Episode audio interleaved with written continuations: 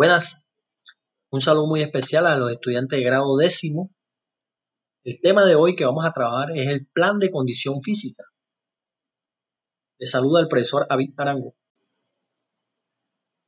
Plan de condición física. El ejercicio físico consiste en la realización de movimientos corporales planificados y diseñados para estar en forma física y gozar de una mejor calidad de vida. Todo lo cual está determinado por la sistematicidad con la que se practica. Las personas que realizan ejercicio físico sistemático presentan una mayor disposición y capacidad tanto física como mental para enfrentar los diferentes retos de la vida cotidiana, sin dejar de mencionar que son menos propensos a padecer enfermedades derivadas del sedentarismo y disfrutan de una mejor calidad de vida en todos los sentidos.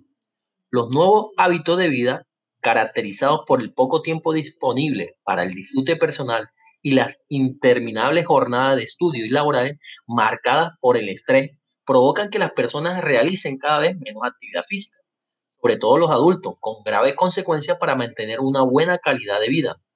En la actualidad, la inactividad se considera el segundo factor de riesgo más importante para las enfermedades cardiovasculares después del colesterol. Ser inactivo representa un riesgo mayor que fumar o, o que la obesidad. Por eso es mejor ser obeso y activo que delgado e inactivo. Incorporar el ejercicio en su vida también hace frente a todos los demás factores de riesgo.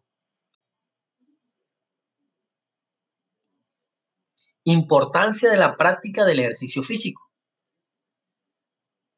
Dentro de la práctica de ejercicio físico siempre vamos a tener una serie de ejercicios como aumenta la autoestima y reduce el estrés, oxigena la sangre, regula la presión arterial, mejora la resistencia a la insulina, mejora la flexibilidad y movilidad de las articulaciones.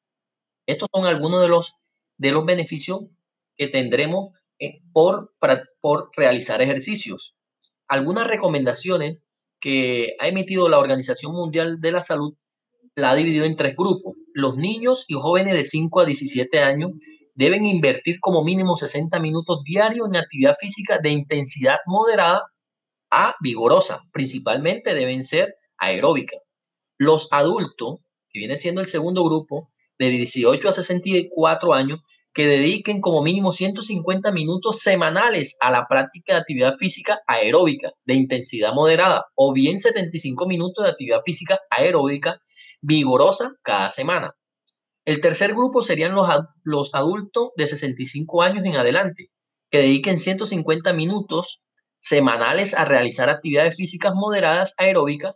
Las sesiones serán de 10 minutos como mínimo. En el caso de no poder cumplir las recomendaciones de vida a la avanzada edad o estado de salud, sería conveniente que se mantuvieran lo más activo posible en relación a su estado. Diferencia entre actividad física y ejercicio físico. Ejercicio físico es la actividad física planeada, estructurada, repetitiva y dirigida con el objetivo de mejorar o mantener una o varias de, los componentes de la actitud física. Ejemplo, resistencia, fuerza, velocidad y flexibilidad. El objetivo del ejercicio físico no es más que alcanzar unas metas realistas para conseguir un cuerpo sano y una vida saludable. Actividad física, cualquier tipo de actividad que implica movimiento corporal con el consiguiente gasto de, energía, ejemplo, trabajar, sentarse, pararse, caminar, tocar un instrumento musical, bailar o limpiar.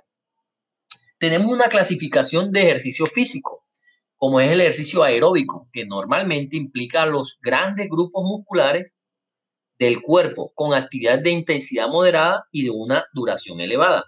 Ejemplo de ejercicios aeróbicos. Los mejores ejercicios aeróbicos son los más simples. Caminar, trotar, bailar, correr, bicicleta, hacer flexiones, sentadillas, lagartijas, abdominales. Sin embargo, existen rutinas aeróbicas diseñadas especialmente como la gimnasia aeróbica, el spinning, la cinta corrediza o los deportes, fútbol, basquetbol o otros que demandan un continuo movimiento. El ejercicio aeróbico consiste en realizar actividades de alta intensidad como el levantamiento de pesas, carreras cortas a gran velocidad, hacer abdominales o cualquier ejercicio que precise mucho esfuerzo durante poco tiempo. Los músculos entrenados con el ejercicio anaeróbico ofrecen mayor rendimiento al realizar actividades de corta duración y gran intensidad, por lo que, por lo que este tipo de ejercicio se utiliza para adquirir potencia y masa muscular y sirve para fortalecer el sistema musculoesquelético. Antes de comenzar el entrenamiento anaeróbico, hay que realizar un calentamiento aeróbico y un estiramiento para evitar lesiones.